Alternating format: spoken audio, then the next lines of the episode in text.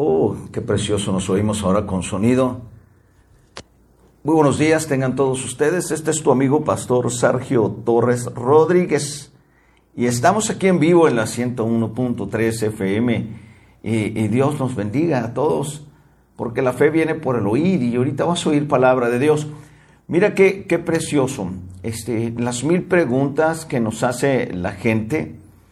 Y, y gracias a Dios que, muchas veces hasta en el mismo eh, cuerpo de Cristo, bueno, en la misma iglesia, en el mismo, vamos a poner la misma pueblo de Dios, hay, hay infinidad de preguntas, ¿ok? En este día precioso, calientito, estos días están calientitos, ¿verdad? ¿A quién extrañaba el calor? Muchas veces decían, no, es que el frío, ¿cuándo se acaba? Y ahora que viene el calor, ¿qué dicen? Extraño el frente frío 33. Bendito sea el Señor, ¿verdad? Mire cómo, qué precioso, mire todos los que están viéndome en Facebook Live. Traigo mi, mi camiseta de la voz. Ahí tengo unas, pero no la había planchado, pero ahorita ya tenemos aquí una lista. Qué precioso es el día y qué preciosa es la oportunidad que nos da Dios de seguir adelante. Este es tu amigo pastor Sergio Torres Rodríguez de Iglesia de Cristo, voz de Arcángel, trompeta de Dios. Este, vamos a hablar algún tema que no, sí les gusta mucho, si muchos no los quieren oír, y muchos tuvieron, ya pastor, sí lo va a dar, ¿cuándo lo va a dar? Bueno, vamos a hablar del yugo desigual, y muchos van a decir, bueno, yo ya lo sé, el yugo desigual, pero te lo voy a hablar de otras formas, porque hay yugo desigual aún dentro del matrimonio, y hay yugo desigual así como en el noviazgo, y hay gente necia que insiste, como la ovejita al lobo, yo lo cambio, o como el globo al cactus, al nopal, yo lo cambio. No, no, vamos a entrar en esto. ¿Ok? Hay ciertas situaciones donde la, ah, insiste la gente en seguirse, ¿cómo se puede decir? Insistiendo en, en hacer las cosas como uno piensa. Y ahí es donde entra el, el, ¿cómo se dice? El problema. Bueno, el yugo desigual es, pecado o inmadurez. De ahí lo vamos a empezar. Bueno, las preguntas que había puesto en Facebook son las preguntas más comunes, pero vamos a ir un poco más profundo. ¿Cuál es el gran engaño del noviazgo? El gran engaño del noviazgo. Mira, por experiencia propia que he tenido con varios jóvenes, especialmente en los jóvenes enamorados o en las jovencitas enamoradas, ¿verdad? Hay, hay, personas que yo los conozco desde jovencitos, desde niños y empiezan a crecer, después van a la universidad o, ya, ya tienen un trabajo. Y me llega una jovencita, ¿verdad? Bueno, vamos a ponerle ya una, ya una, una mujer de 20, 21, ya es una mujer joven, ¿ok? Pero han llegado jovencitas 18, 19, 20. Pastor, mire, en el trabajo conocí un muchacho muy decente, un muchacho muy muy alegre, muy, muy moralmente bien, y, creo, y sí, creo que cree en Dios, ¿eh? Fíjate, así empiezan las preguntas, y creo que cree en Dios. Pero hay un pequeño detalle, así me dicen, ¿verdad? Ya cuando dicen pequeño detalle es el más grande de todos, ¿verdad? Dice, pero él no es cristiano. Bueno, aunque el joven sea lo más moral y decente, esté, esté caminando bien, esté haciendo las cosas eh, como, como lo más amoroso, lo más amable, eso no, nada tiene que ver con Dios, nada tiene que ver eh, tu relación con Dios a, la relación que tú buscas con este muchacho, ¿ok? Porque en realidad eh, puede ser lo más bueno, lo más amable, lo más amoroso, pero si no tiene a Cristo, eh, eh, eso es un anuncio futuro de problemas. Tal vez al principio, como el amor es nuevo, tú vas a publicar todo que comen, que salen, cómo se aman, todo, porque es nuevo, ¿verdad? Santito nuevo, ¿dónde te pondré? Pero a la larga, al futuro, va a haber problemas. ¿Por qué va a haber problemas? Porque la gente, eh, ¿cómo se dice? Eh, ¿cómo se dice? La gente necesita... Ahorita no, no recibo llamadas en vivo, ¿ok? Estoy trabajando. Ahorita no, no recibimos llamadas en vivo para poderle llevar el mensaje. Ya están empezando las preguntas, ¿eh? Acaba de llegar una llamada y me mandaron un mensaje, pastor. pero mira lo que dice este, este, este mensajito. Pastor, este, parece que me está describiendo a mí. Yo tengo ese problema, pero no con un muchacho, sino con una, una, en el trabajo conocí una persona muy agradable, una mujer preciosa. Bueno, eh, la pregunta es, el problemita que dicen, el detallito que dice, pero tengo un problemita, pero hay un pequeño detalle que, que no es cristiana. Bueno, es lo mismo. Oye lo que le voy a decir al que me estaba llamando. No tenemos ahorita la oportunidad de, contestarte en vivo, pero míralo, puedes ver el programa después ya en, cómo se dice en, en, en, vivo. Lo puedes pasar otra vez. Estamos en la página de eh, Iglesia de Cristo, Voz de Arcángel, o en la, iglesia, en la, página Voz de Arcángel. Ahí está en el muro, Pastor Sergio Torres, y puedes verlo ahí en vivo o repetición. Ok, volviendo al tema, volviendo al tema, no me saquen del tema. Miren, el problema no es de que sea agradable el muchacho o la muchacha, el problema no es que sea amable, el problema es que no, no creen tu mismo Dios, porque mira, hace poco yo estaba, y ahora te voy a hablar de alguien profesional, alguien, alguien que sea Mira, estaba yo en cierto consultorio y, estaba esta, eh, vamos a ponerle este doctor, doctora, revisándome y me dijo, ah, usted es pastor. Sí, le dije, gusto, eh, con gusto, eh, mucho gusto. Sí, sí, soy el pastor Sergio Torres. Ah, mire, yo tengo, mi, yo tengo a mi novio y mi novio, sus papás son pastores. Ah, le dije, muy bien. ¿Y, y usted es cristiana? Dijo, no, yo no. Eh, ahí, está la, ahí está la cuestión. El hijo de los pastores, ¿qué Biblia está leyendo? O si el hijo de los pastores, ¿por qué está desobedeciendo? Sí, la Biblia dice muy claro, no te unas con yugo desigual con los incrédulos. Entonces yo le pregunté a esta, esta persona, le dije, ¿y tú crees en Dios? Dijo, ay, pues me gusta, dijo, me gusta, como si Dios fuera una moda, ¿verdad? Me gusta ir, pero no, no, eh, te has bautizado, eh, pues planeamos hacerlo. Entonces, el plan es primero conocer a Dios, no casarte y después lo conozco.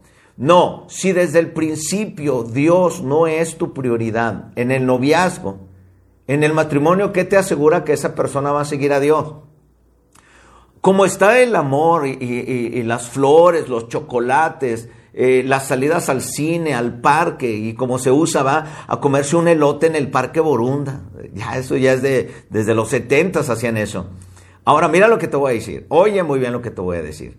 Si Dios no es tu prioridad en el noviazgo, tanto del, novio, la novia, o los, los, los, Porque el noviazgo es para casarse. Si tu prioridad no es Dios, va a haber problemas en el matrimonio. Porque ahorita está todo color de rosa, pero ya firmando, ya él puede decir lo que sea, ¿sabes qué? Ya te tiene, ya si quiero voy a la iglesia.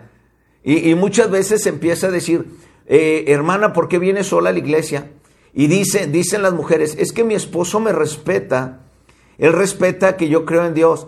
Y cuando se casaron, él sabía que usted era cristiana, dijo, sí. Entonces usted, sabiendo que usted era cristiana, ¿por qué tuvo que desesperarse y conseguir a alguien del mundo?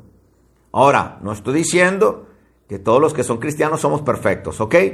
Entonces, ¿cuál es el gran engaño del noviazgo? La respuesta es esta. De que muchas veces la persona, vamos a ponerle esta jovencita, esta mujer joven, vino y me dice que conoció un muchacho, yo como pastor le voy a decir que esto no va a estar bien. No, no puedo mentirle ni decirle, ah, Dios obra, Dios es soberano, Dios lo va a cambiar. No, no, no es de que Dios no tenga poder, sino de que el muchacho no quiere nada con Dios. Ahora, ¿cuál es el engaño?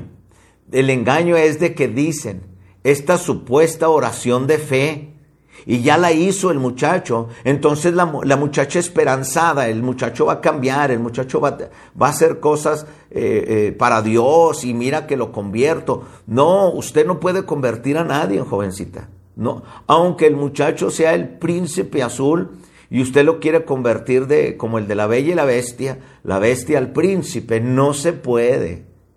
La obra es del Espíritu Santo. Entonces, el engaño es muchas veces de que porque esta supuesta jovencita ya, ya la llevó a la iglesia y ella hizo la oración de fe. Una cosa es hacer la oración de fe y la otra cosa es tener seguimiento. seguir a Cristo, obedecer al Señor, no dejar de congregarse, meterse con el Señor. Porque cualquier persona que llega nueva a la iglesia y hace la supuesta oración de fe, ya soy cristiano. No, la oración de fe no te hace cristiano.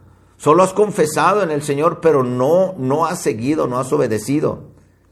Muchas veces también la oración de fe entre noviazgos se hace solo para quedar bien con los papás de la novia o se hace para quedar bien con las papás del novio. Se fija. Entonces es, una, es una actuación, es algo que no es, por eso es el engaño del noviazgo. Estoy hablando de, de noviazgos cristianos, tanto de mujeres o hombres que, que, que traen a alguien del mundo. ¿Ok?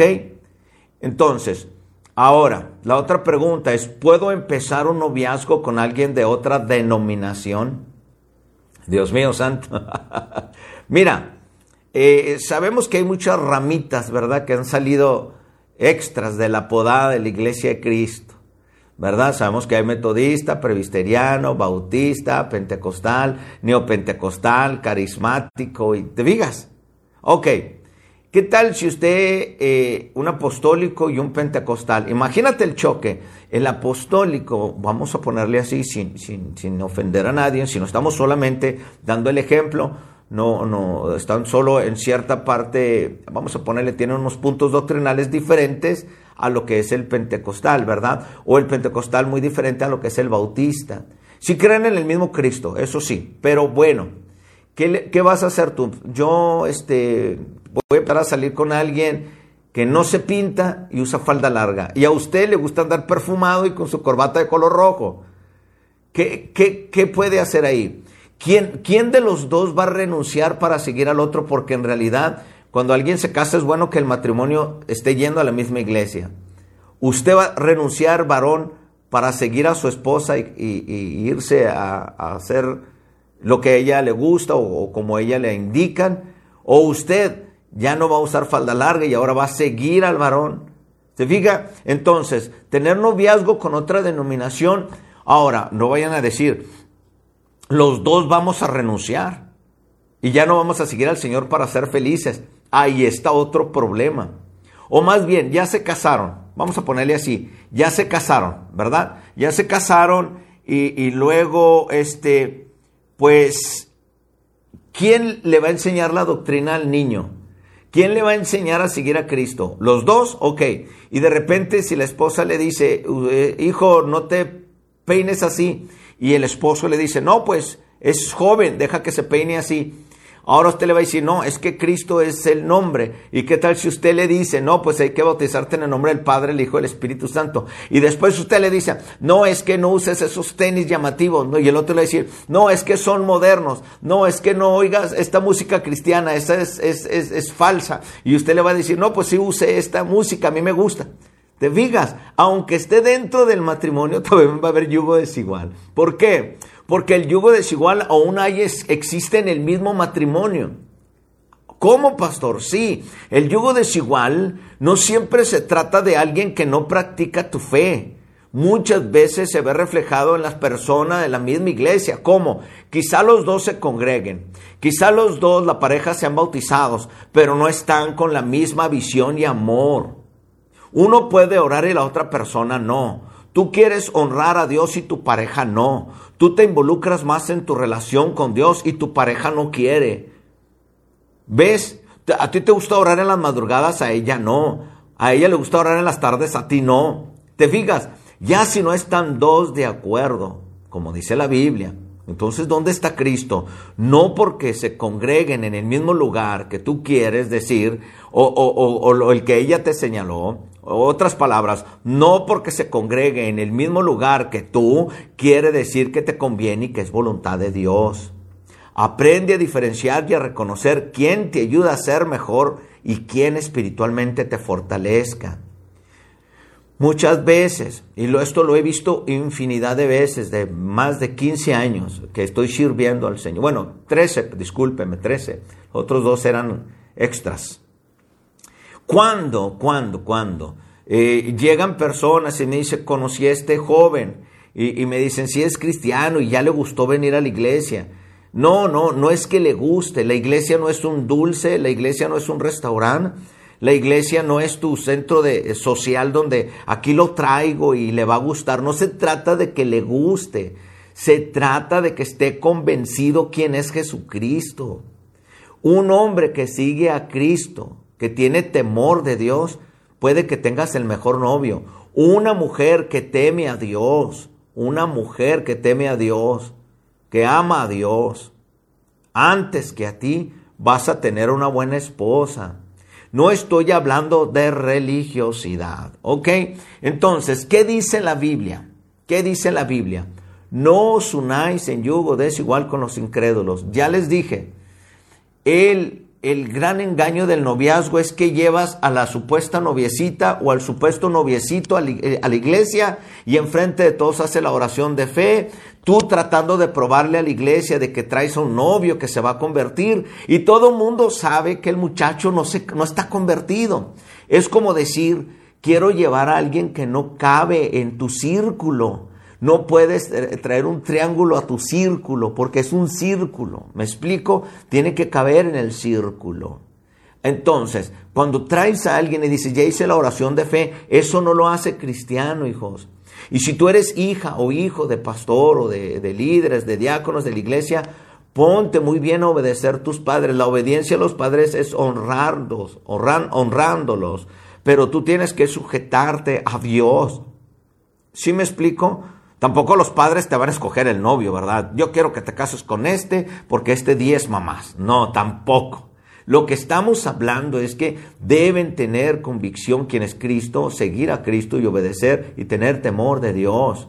Ahora, no porque hizo la oración de fe lo hace cristianito, o no porque hizo la oración de fe, eh, la supuesta oración o la confesión de fe se hizo cristianita. No.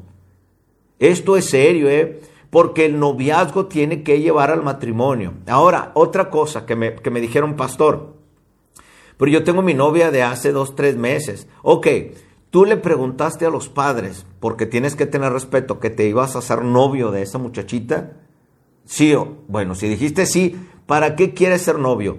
¿O le pediste permiso al papá que iba a ser tu novia solo para traerla de la mano sudada y permiso para besarla y abrazarla? O porque quieres matrimonio. El noviazgo conlleva el matrimonio. Nosotros no somos del mundo de que tienes una noviecita, otra noviecita, otra noviecita, otra noviecita, probando y probando hasta que llega la flor indicada. No, nosotros no somos así. Cuando venimos del mundo así éramos todos, pero ya en Cristo y muchas personas que dicen, nació en el Evangelio. Bueno, yo hasta ahorita no he visto una cuna cubierta de hojas de la Biblia, ¿ok? Cuando alguien nace creyendo, muchas veces cuando están viejos están tan cansados de tanta presión y se van al mundo.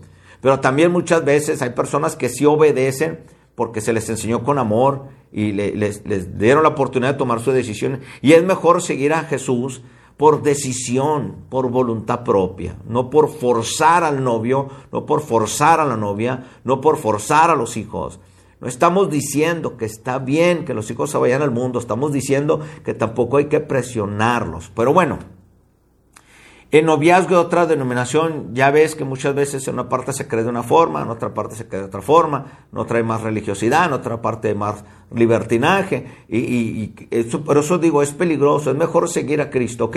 El yugo desigual aún en el mismo matrimonio, ya lo dijimos, uno puede orar y el otro no, uno ya estando juntos, no, pues tú ve a la iglesia, yo no, y ahí es donde dice al esposo, ¿por qué no vino tu esposa? Ah, es que ella respeta, que me gusta seguir, pero se conocieron. Y, además, dice el pastor, hasta yo los casé. bueno, vamos a ver qué dice la Biblia. Segunda de Corintios, capítulo 6, versículo 14. Es una de las advertencias más conocidas del apóstol Pablo para la hermandad cristiana. No os unáis en yugo desigual con los incrédulos, porque qué compañerismo tiene la justicia con la injusticia y qué comunión la luz con las tinieblas. ¿Qué comunión tiene? Es que yo conocí este, mira, muchas veces van a encuentros de jóvenes y, pues, pues serán muy, muy encontrados, ¿verdad? Porque muchos vienen con novio o vienen con novia. Y muchas veces a los, a, a los encuentros también van incrédulos, ¿sabía usted? ¿Sabía usted que también en los encuentros llevan incrédulos pues, o supuestamente para que se conviertan o para que conozcan a Cristo, ¿verdad? Pero más van a los encuentros porque es como algo de, de, del verano, vamos a un spring break cristiano, ¿verdad? Van, van todos, pero también van incrédulos porque invitan al amiguito, invitan a esto, mira, va a estar bien padre, va a haber gente de Dios, ven. Y esto no estoy diciendo que no, unos sí se pueden convertir porque van con el corazón buscando a Cristo, pero otros más van buscando pues porque va a haber fiesta, va a haber reunión y tus padres te dejaron ir a quedarte en la intemperie, en una casa de campaña y resulta que vuelves con novia y muchas veces vuelves con novia cristiana o novia o novio o novio no cristiano. Y ahí viene el problema. Te digas, o muchas veces en los encuentros de jóvenes hay de muchas denominaciones e incluso de otras religiones. Aleluya. ¿Y qué va a pasar ahí? ¿Qué va a pasar ahí con ese encuentro? ¿Es un encuentro del tercer tipo? No, fue el encuentro de jóvenes cristianos y la cristiana vino con novio. Ese es el peligro de que por querer llenar tanto, hacer tanto para que digan cómo tuvimos éxito, muchas veces también van infiltrados, mis hermanos.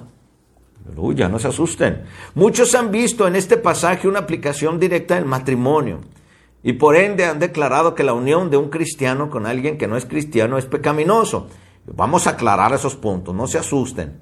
Pero ¿qué estuvo enseñando el apóstol en que pudo estar inspirado para decir esto? ¿Qué estuvo diciendo Pablo? ¿Estuvo condenando el matrimonio entre un creyente y un incrédulo? Vamos a contestarlo. Uno de los problemas principales de la iglesia en Corinto había sido un fracaso en superar la carnalidad e inmoralidad que eran parte de la vida pasada y que ahora deberían pertenecer solamente al mundo. Entre ellos se podía observar los partidismos mundanos, el orgullo humano, la inmoralidad sexual que incluso se condena entre los gentiles, los litigios insensatos, las fornicaciones deshonrosas, el adulterio y la separación condenable, la participación en la idolatría y festividades paganas, el desprecio injustificado de los siervos de Dios, el desorden y abuso de las cosas sagradas, la carencia de amor cristiano y la falsa enseñanza. Entonces, ciertamente, este fracaso se debía a la fuerte influencia que el mundo había ejercido en la iglesia. Todo lo que mencioné anteriormente, eso es lo que decía Pablo sobre el yugo desigual. Muchos nomás conectan el yugo desigual en, en noviazgos o en matrimonios futuros. No, incluye tanto, incluye tanto que lo acabo de mencionar en Efesios capítulo 5, versículo 11. Dice, no participéis en las obras infructuosas de las tinieblas, infructuosas, o sea que no tienen, no tienen forma, no tienen fruto. No, no, no participes en las tinieblas, sino más bien reprenderlas. Muchas veces, pastor, me preguntan, pastor, ¿voy, ¿puedo ir a una quinceañera? Bueno, pues de poder ir si puede, de que debe otra cosa. Si usted va a una fiesta, usted puede sentarse, comer, eh, abrazar a la quinceañera llevarle su regalo. Pero después, al ratito, se empiezan a oír las gaseosas, se empieza a oír ahí eh, eh, los hielitos en el vaso. Empiezan a ver las palabras altisonantes, los chistes de doble sentido, empiezan ya a poner la cumbia que te empieza a mover los pies, ¿verdad? Mejor vete. Ya fuiste y festejaste a tu sobrina, ora por ella, entrégale algo. Mira, le pueden llevar mis regalos, regalo una Biblia y te apuesto que la Biblia la última que van a abrir, la van a dejar ahí en la orilla. Pero llévale un, un iPhone 11, llévale unos zapatos nuevos, llévale hasta un patín del diablo y lo van a usar. Por eso tú que tienes que ser partícipes. Es bueno a veces, y esto es muy claro, es bueno a veces quebrar, quitar, romper vínculos familiares que hacen daño. Tú perteneces a la familia de Cristo. Eso no quiere decir que abandones a tu familia. Estamos diciendo, no participes de las obras infructuosas que hace tu familia. Si tu familia es bien chismosa y te gusta hablarle a, la familia para puro chisme, entonces quiere decir que la que no te has convertido eres tú. El apóstol Juan nos dice en primera de Juan capítulo 2, versículo 15 al 17, no améis al mundo, ni las cosas que están en el mundo. Si alguno ama al mundo, el amor del Padre no está en él. Porque todo lo que hay en el mundo, los deseos de la carne, los deseos de los ojos y la vana gloria de la vida, no proviene del Padre, sino del mundo. Y el mundo pasa y sus deseos, pero el que hace la voluntad de Dios permanece para siempre. Ahora, Tú tienes tus familiares, los amas, los quieres. Tú fuiste la que te convertiste. Tú fuiste el que te convertiste a Cristo. Bueno, está bien. Pero ahora te van a visitar los domingos. Los domingos llegan con sus cervecitas heladas, unos fuman, unos ponen sus, canciones ahí chacalosas y, y tú prestas tu casa para esto. No, tu casa es tu casa, tu casa es tu refugio, tu casa es tu fortaleza, ¿no? Ahí debe morar el Espíritu Santo. Pero pastor, es que si les digo que no, ya no me van a visitar, pues que no te visiten. Ahora, cuando tú vas a su casa y les dices, vengo a evangelizarlos, entras con la Biblia que te van a decir, no, no, no, no, no, no, no vengas con tus cosas. Ellos sí te van a decir, yo sé con qué intenciones vienes, ¿ves? Pero cuando tienen un problema, ¿cuánto que sí te hablan para un consejo? Ora por mí, hermana. En verdad, allá te hablan de Yucatán. Ora por mí, hermana. Pero no te has convertido, te fuiste a hacer una limpia hace dos días y ahora quieres que ore por ti. O, o, le pides al diablo o le pides a Dios, pero no estés jugando. Acércate a Dios y de Él va a venir el milagro, de Él va a venir la sanidad. Pero no me estés pidiendo que ore por ti cuando mañana vas a ir a hacerte otra limpia y ahorita que no, no estás diciendo, si la limpia no funciona, ahora la oración tal vez sí. No, Dios no es segundo término de ningún novio o novia. Dios no es segundo término de ningún matrimonio que quiere jugar a ser cristiano. Dios no es segundo término de una chavalita que se enamoró de su príncipe azul en la maquila o en el trabajo o en la empresa o en la oficina. No, mi hermano. Dios no es juego de nadie. Y, cuidado, si yo te lo aviso así nomás, es, es algo leve, pero cuando Dios ve que si estás jugando, imagínate lo que va a pasar. La separación del pecado que es característica del mundo, debe hacer su respuesta ante el amor del apóstol, pero especialmente ante el amor de Dios, la comunión con Dios y el temor a Dios. Por tanto, el enfoque del contexto no es las relaciones que son comunes para el cristiano y el incrédulo, como las relaciones matrimoniales o familiares, las relaciones entre empleados y empleadas o el gobierno y los ciudadanos. ¿Qué me está diciendo, pastor? Mira lo que dice Proverbios capítulo 22, 24. No te entremetas con el iracundo. ¿Con quién? Con el peleonero. Ni te acompañes con mujer o hombre de enojos. Ay, Dios mío santo, dígamelo en español. Bueno, Proverbios 22, 24, en la palabra de Dios para todos nos dice, no seáis amigo del que se enoja con facilidad, del que quiere venganza, del que quiere odio. ¿Quién en esta vida, quién en esta vida que se ha convertido a Cristo vive con resentimiento? Y usted va a decir, yo conozco algunos y algunas. Ah, bueno, entonces Dios, mira, cuando la gente te diga, hay cristianos malos, dígales que no, porque el cristiano que verdad conoce a Cristo no vive con tonterías. ¿Me explico? Entonces, la gente que vive amargada, con resentimiento, con chismes, con calumnias, con odio, ¿qué quiere decir? No se ha convertido y Cristo no está ahí. Entonces, no seas amigo del que se enoja con facilidad, ni te acerques al que se molesta fácilmente. ¿Qué quiere decir? Que no está de acuerdo con lo que tú piensas en Cristo. En Primera de Corintios, capítulo 15, versículo 33 dice, no erréis, o sea, no falles. Las malas conversaciones corrompen las buenas costumbres. Mira, si tú quieres seguir a supuesto ministerio, quieres seguir supuesta amistad, quieres irte a China, bueno, esa es tu voluntad, esa es tu decisión. Pero no digas que Dios lo hizo. No puedes amar a Dios y odiar a las personas. No puedes orar por las personas y chismear de las personas.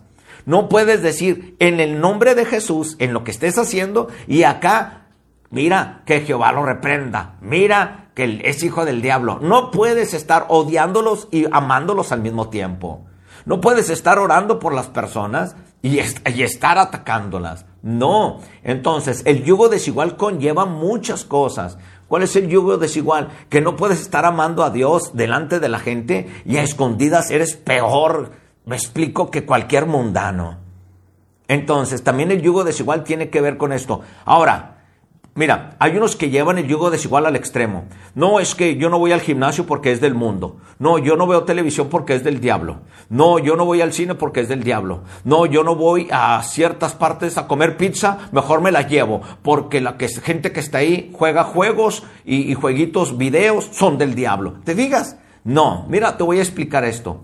Santiago capítulo 4, versículo 4 dice, oh, almas adúlteras ¿No sabéis que la amistad del mundo la amistad del mundo es enemistad contra Dios. Cualquiera pues que quiera ser amigo del mundo se constituye enemigo de Dios.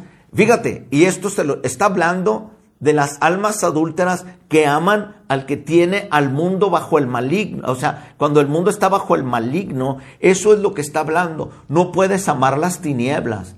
No está hablando de la gente de que vive en el planeta del Tierra o en la gente que vive en el mundo. Mira, tal compañerismo y comunión con los malos, con el mundo, podría, podría hacer un término que terminar compañerismo y comunión con la gente, ¿verdad? Todo, si tú, mira, si tú te unes con el impío, que es diferente, termina el compañerismo y comunión santa con la hermandad cristiana y el Padre de los Santos. En otras palabras, si tú eres cristiano y te vuelves malo, eso se llama apostasía. Vamos a ponerle así. En Primera de Juan, capítulo 1, versículo 5 al 7, dice, este es el mensaje que hemos oído de él y os anunciamos, Dios es luz y no hay ningunas tinieblas en él. Si decimos que tenemos comunión con él y andamos en tinieblas, mentimos y no practicamos la verdad. Pero si andamos en luz, como Él está en luz, tenemos comunión unos a otros con otros y la sangre de Jesucristo, su Hijo, nos limpia de todo pecado. Mira, eh, eh, yo he reprendido varios jovencitos. Una vez afuera de la iglesia había una persona que bebe, ¿verdad? Y estaba dormida afuera unos cristianitos de la iglesia fueron y le echaron agua. Yo los reprendí, pero ¿sabes qué me dijeron sus padres? Yo como pastor los reprendí porque eso no está bien. Aunque sea malo, sea bueno, no tenemos que portarnos como ellos. Pero mira, los padres me dicen, no, no son mis hijos, estaban jugando, son jóvenes. Ah, bueno, entonces, el yugo desigual empieza desde la casa. Usted le enseña a sus hijos quién es Cristo, pero le está diciendo que hacer bromas pesadas a la gente es bueno. ¿Qué tiene que ver la juventud con Cristo? si no la conoce? Pues nada. Entonces, está llegando el punto de que la juventud se está volviendo idiota porque la, la, tecnología lo está idiotizando y nosotros no lo vemos. En vez de enseñarle al niño quién es Cristo, no, pues dale un teléfono. Y si empieza a llorar, pues cómprale uno más caro. ¿Te fijas? Nosotros mismos estamos ayudando al enemigo a idiotizar a nuestros hijos. Entonces, el día que entendamos, aunque sean hijos de pastor, aunque sean hijos de pastor, aunque sean hijos del, del no sé, del arcángel Miguel, miren lo que te voy a decir, y no es burla. Si no vemos cómo somos nuestros hijos, si no vemos cómo son, porque andan en yugo desigual con amiguitos del mundo, y a ti te dicen que van a una parte y van a otro lado. Si tú no tienes control de tus hijos, tú también estás en, yugo desigual con tus hijos. Entonces, si tú no sabes dónde andan tus hijos y tus hijas, ese es un yugo desigual. Si tú sabes que tu esposo no va a la iglesia, ¿dónde andará? Es yugo desigual. Si tú sabes que tú quieres ir a la iglesia, varón, y tu esposa no te obedece, se, se subleva, y en la iglesia dice gloria a Dios, entonces también es yugo desigual. El yugo desigual no empieza solo cuando la, muchachita se enamora de un príncipe azul en la maquila y quiere casarse. O tampoco quiere decir que se enamora en la empresa donde trabaja con los abogados, también se enamoró de un hombre del mundo. No, desde ahí va a empezar el yugo desigual. Pero muchas veces el yugo desigual ya está en la casa. El yugo desigual y sus implicaciones necesarias. Mira, el yugo desigual es una ilustración tomada de las escrituras del Antiguo Testamento y hace referencia a la práctica que Dios prohibió al pueblo de Israel, en la cual se ayuntaba dos animales de diferente especie, por decir un buey con un asno, con el fin de arar la tierra. Levítico 19, 19. Fíjate, Levítico 19, 19. Pero dos versículos anteriores está Levítico 19, 16 que quiere decir no andéis chismeando entre tu pueblo. Fíjate el contexto, el contexto de lo que es el yugo desigual. En la Biblia, ¿eh? fíjate, ¿eh? todo lo que está encima del texto que tú quieres hablar se llama contexto. Si no lees el contexto para entender el texto, entonces vas a ser pretexto de todo lo que hagas. Levítico 19, 19 después de Levítico 19, 16 dice, mis estatutos guardarás, no harás ayuntar tu ganado con animales de otra especie, tu campo no sembrarás con mezcla de semillas y no te pondrás vestidos con mezcla de hilos. ¿Verdad? Entonces, ¿qué quiere decir esto? También hay un yugo desigual entre la ropa y entre la gente y entre los animales. Bueno, usted me puede decir, mire, pastor, a mí me gustan las faldas largas para andar en decencia, como me dice la Biblia, y andar con pudor y prudencia. Muy bien, muy bien. Si tú le das gloria a Dios y es esto, sí, pero no puedes tener la lengua más larga que la falda. Ahora sí me explico. Lo que estoy hablando no es de la vestimenta ni de religiones. Lo que te estoy diciendo es que simplemente nosotros mismos no puede ir como en una yunta lo que tú piensas, lo que chismeas, y acá vistiéndote decentemente delante de la gente. ¿Qué tiene que ver el chisme con vestirte decentemente con la gente? Te digas que ya hay un, yugo desigual. Ahora, Deuteronomio capítulo 22, versículo 10 dice, no ararás con buey y con asno juntamente. En otras palabras, habla toda la congregación de los hijos de Israel y diles, santos seréis porque santo soy yo Jehová. ¿Van a ser santos? ¿Qué es la palabra santos? Santo es vivir apartado para Dios, así como Dios envió a su Hijo, así como Dios dijo, yo soy tu Dios, o sea, Él se apartó para ti, en otras palabras, Él quiso que tú fueras su pueblo, ahora a ti te pide. Si un Dios santo te escogió que fuera su pueblo, ¿qué vas a hacer tú? Ser santo. Estamos aquí. Qué bueno que solo la gente del Paso, Texas me está oyendo. Ah, no, Dios bendiga a mi hermana Marisol. Todos los del Paso, Texas eh, su firmeza, ¿verdad? Mi hermana Hortensia, Dios bendiga a mi hermana Socorro, a mi hermana Trinidad, a mi hermana Patricia.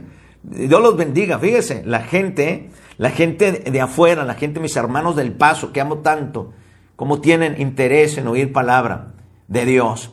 Ahora, Volviendo al tema, dice, no debían arar su tierra al usar un yugo desigual, compuesto de un animal puro y un impuro. Eso es lo que decía Dios. Ahora Dios nos está comparando con animales. Bueno, a veces nos portamos como animales. Por eso los animales se subieron al arca de Noé y no la gente. ¿Quién era más animal, pues? Lo que estamos diciendo, lo que estoy diciendo o tratándote de decir por medio de la palabra, si la Biblia te dice algo, ¿por qué vas en contra? ¿Por qué? Mira, y esto es en los grupos de alabanza. En los grupos de alabanza, ¿cuántos oyen música pesada o cosas fuera? Y te subes y le cantas al Señor. Muchas veces están ensayando y con los mismos instrumentos que alaban a Dios, están tocando rock pesado.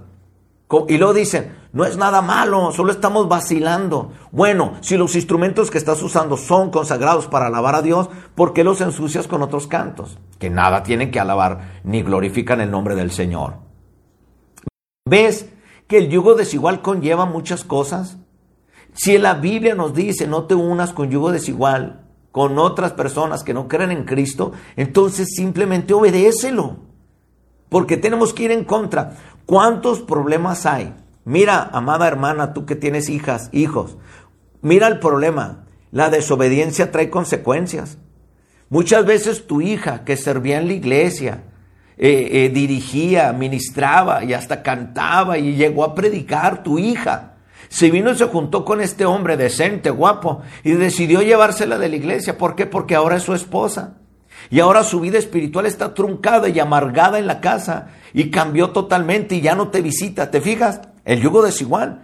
¿Cuándo pasa que tu hijo es un hombre decente, eh, se dirige bien ante las cosas de Dios, temeroso de Dios, pero se consigue una chavalita, Dios mío santo, eh, se me hace que tiene más vida que todas las mujeres.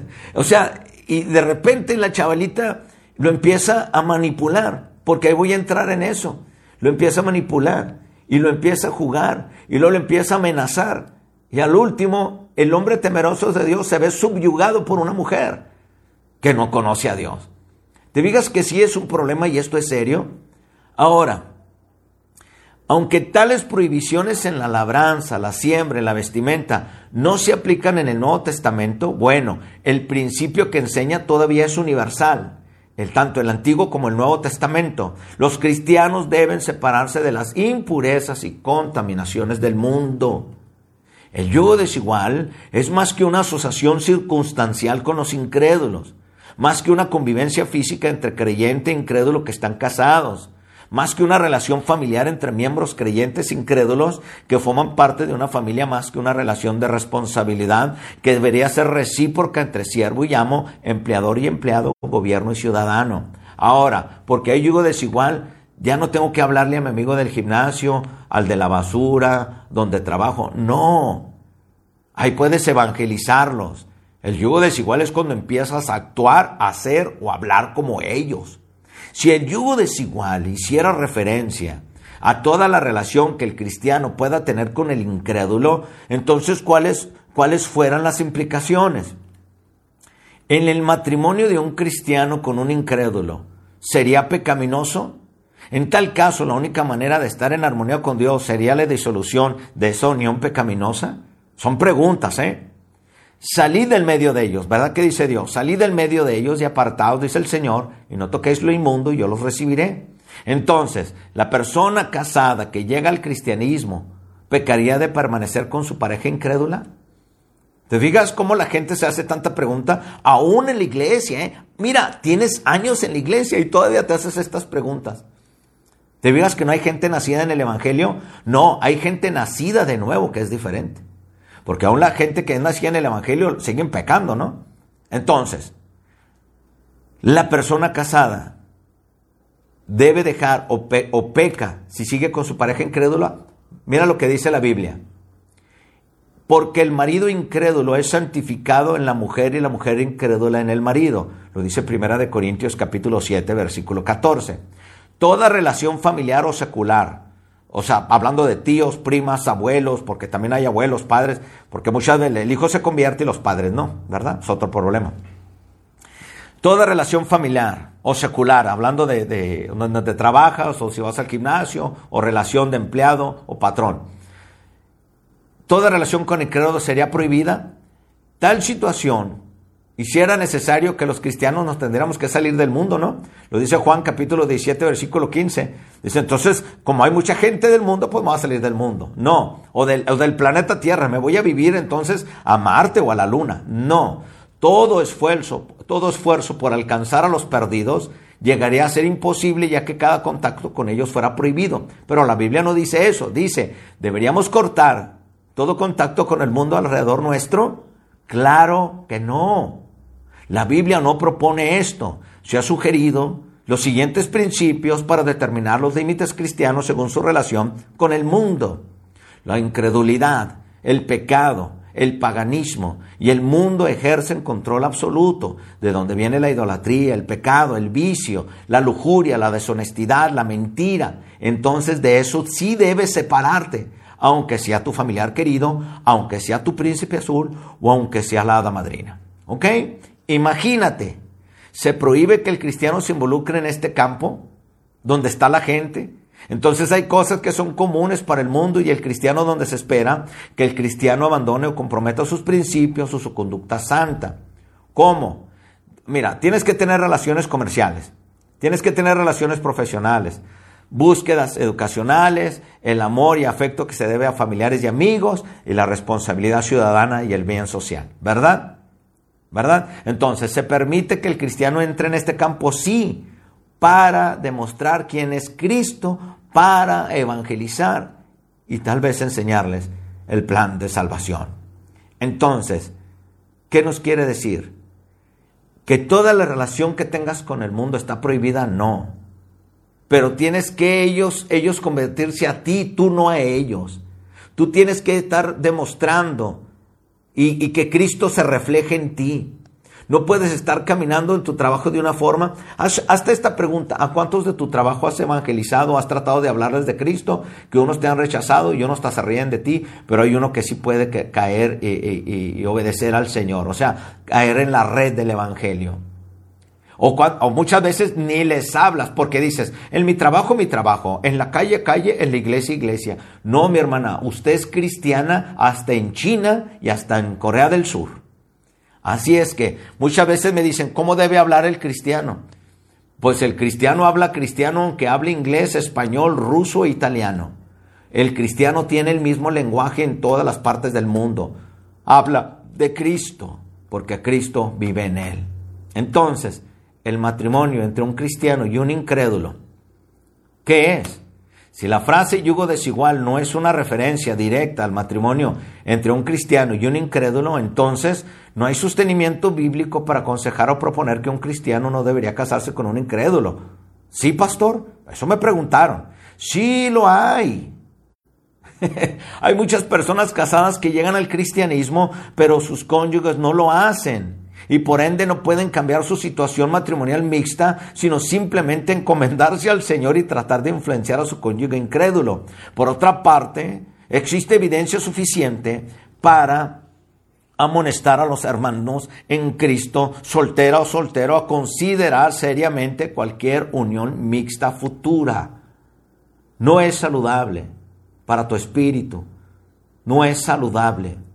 Hermanas me han dicho, pero pastor, mi esposo respeta que yo venga a la iglesia. Él no me dice nada. Sí, pero cuando tú llegas a la casa, tú le puedes decir algo, él te va a decir, como yo no te digo nada dónde vas, no me digas a dónde voy yo.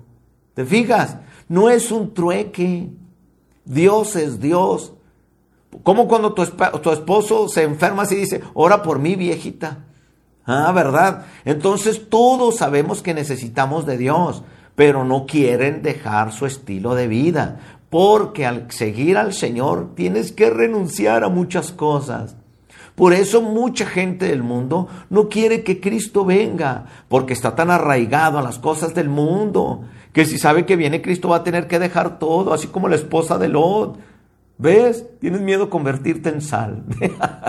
Entonces, ¿el yugo desigual está prohibido? Sí. Por eso, si desde ahorita, porque también vamos a hablar lo bueno, ¿eh? También hay gente muy obediente, que han llegado, pastor, este, he conocido esta, esta mujer en el trabajo, una mujer muy decente, muy amable, pero ¿sabe qué? Me di cuenta que adora la muerte. ¿Cómo está eso? Sí, así como se lo digo. ¿Y sabe qué me dijo, pastor? Decidí terminar mi relación, porque si no está Jesús en mi relación, de nada va a servir. Bravo, Bravo. Entonces yo le digo, gracias Señor por permitirle a este hombre madurar y que tu Espíritu Santo lo guía. También hay mujeres que han dicho, pastor, he decidido terminar con mi novio. ¿Por qué? No es porque usted me dijo, sino porque la Biblia me lo dijo. Mientras yo estoy orando, él está viendo el fútbol, que no estoy diciendo que el fútbol sea del demonio. Lo que estoy diciendo de que su novio no iba a tener las prioridades como usted. Cuando usted pone sus prioridades primero, que es Dios, su familia, su trabajo, su vida, ¿verdad? La familia, los hijos es primero, pero primero es Dios, después su familia, después la iglesia. Entonces, quiere decir que cuando usted pone sus prioridades bien, pero su, su futuro esposo o esposa no los pone, entonces ¿Cuántos hermanos? ¿Cuántos hermanos cristianos, eh? Viven fingiendo de que tienen un matrimonio bendecido por las nubes rosas del cielo. ¿Cuántos matrimonios? ¿Verdad? Porque dicen, lo que es en casa es en casa. Pero mira lo que te digo, óyeme lo que te digo. ¿Cuántos hombres están sufriendo en su casa con una mujer desobediente, sublevada, manipuladora, chismosa, pero cuando llegan los hermanos es la más querida. ¿Cuántas mujeres están sufriendo diciendo que su matrimonio es en Cristo, pero el esposo la golpea? El esposo casi la tiene amarrada, está como esclava en la casa, a lo que yo diga. En vez de tener un hijo en Cristo, tienen un macho en Cristo. ¿Te fijas? Pero cuando llegan a la iglesia son el matrimonio más respetable.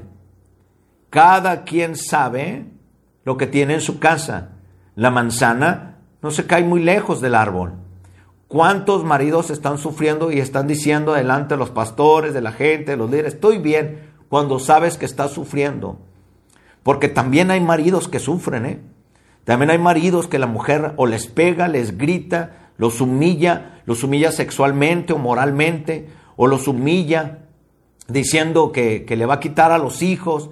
¿Te fijas? Esto es serio, lo del yugo desigual. Es, es una cosa seria. Entonces, que sea Dios obrando. En Primera de Corintios, capítulo 7, versículos 13 al 16, nos dice, si una mujer tiene marido que no sea creyente y él consiente en vivir con ella, no lo abandone. Porque el marido incrédulo es santificado en la mujer y la mujer incrédula en el marido pues de otra manera vuestros hijos serían inmundos mientras que ahora son santos. Pero si el incrédulo se separa, estoy hablando, el incrédulo, no quiero seguir a Cristo, te voy a abandonar, pues sepárese. pues no está el hermano o la hermana sujeto a servidumbre en semejante caso, sino que a paz nos llamó el Señor. ¿Cuántas mujeres dicen es que yo en Cristo no puedo separarme de mi esposo? Me puede golpear todo lo que quiera. Puede ser eh, andar con mujeres con tal de que mi matrimonio no sea manchado. Pues ¿qué cree? Ya ha sido manchado. Y el hombre ya rompió el pacto. Ahora, yo como pastor, no, ningún pastor te puede decir divórciate. Claro que no. Pero te voy a preguntar, mujer, ¿vas a aguantar a alguien que te esté golpeando, humillando? Eso ya no es amor. Ahora la Biblia sí dice que no hay que romper el pacto matrimonial. Claro que es verdad. Y es muy respetable y Dios lo dijo. Es el diseño original. Pero cuando un hombre es infiel, cuando una mujer es infiel, y pero no eso, sino que es constante infiel. ¿Por qué si Dios nos llamó a paz, por qué estás aguantando tanto golpe? ¿No te amas a ti misma? ¿Que tu cuerpo subyugado, moretoneado, que no es el templo del Espíritu Santo? Bueno, ¿por qué? ¿Qué sabes tu mujer si harás, quizás harás salvo a tu marido? ¿O qué sabes tu marido si quizás harás salvo a tu mujer? Ahora no quiero decir que todos los casos son iguales. Hay hombres que a veces no siguen a Cristo, fíjate. No, te voy a decir esto, no, no son cristianos, pero son buenos maridos y sustentan a su mujer y aman a sus hijos. No quiere decir que por ser cristiano seas un buen marido, ¿eh? Eso no garantiza nada. No garantiza nada. El temor a Dios garantiza todo. La voluntad de Dios no te asuste que es lo mejor que puede pasarte. Entonces, hermano o hermana, si tú estás en una relación que te va a llevar al matrimonio, asegúrate de que ese hombre sea temeroso de Dios. Ahora imagínese usted, me voy a casar con un católico y llamamos el mismo Cristo. No, usted se va a ir en cara de un yeso, una piedra. Tenga usted temor de Dios, porque dice el Señor, amen y alaben al Señor con inteligencia y entendimiento. Primera de Pedro capítulo 3 versículo 1 dice, deberes conyugales. Asimismo vosotras mujeres estar sujetas a vuestros maridos, para que también los que no creen en la palabra sean ganados sin palabras por la conducta de sus esposas Ah, mira, ahí sale el macho, ahí sale el macho cristiano. La mujer debe estar sujeta. Pero la palabra aquí que se usa, a los maridos que estén sujetos a Cristo. No, no, era, qué fácil es decir al, machismo, ¿verdad? ahí sí usan la Biblia, ¿verdad? La Biblia dice, Dios dice que usted debe estar sujeta. Sí, pero mientras el marido esté sujeto a Dios y tenga temor de Dios. Ahí no, ahí, no, habla de un yugo desigual. ¿Sabes qué? Pues la Biblia dice que esté sujeta a tu marido. No, pero usted, marido, sigue a Dios, obedece a Dios. Estás criticando las cosas de la iglesia, criticando las cosas divinas, pero si quieres usar la Biblia para decir, la Biblia dice, no, usted no tiene derecho de usar la palabra de Dios. Mientras usted no obedezca la palabra de Dios, usted no tiene derecho a usar la palabra de Dios. ¿A poco piensas que Dios corre con incrédulos, anda con hechiceros, con adúlteras. ¿Tú piensas que Dios anda con los que roban? ¿Dios anda con los que cometen fraude? No, mi hermano, se está equivocando. Dios no, no, no tiene maldad, eh. Cuidado, cuidado. Bueno, primero, aunque es cierto que el contexto del yugo desigual no es el matrimonio, en una aplicación general, la incredulidad y carencia de santidad del inconverso es incompatible con la fe y santidad espiritual del cristiano. Aunque se puede encontrar virtud en muchas personas, amabilidad, lo cierto es que no existe nada en el incrédulo que sea atractivo espiritualmente para el creyente.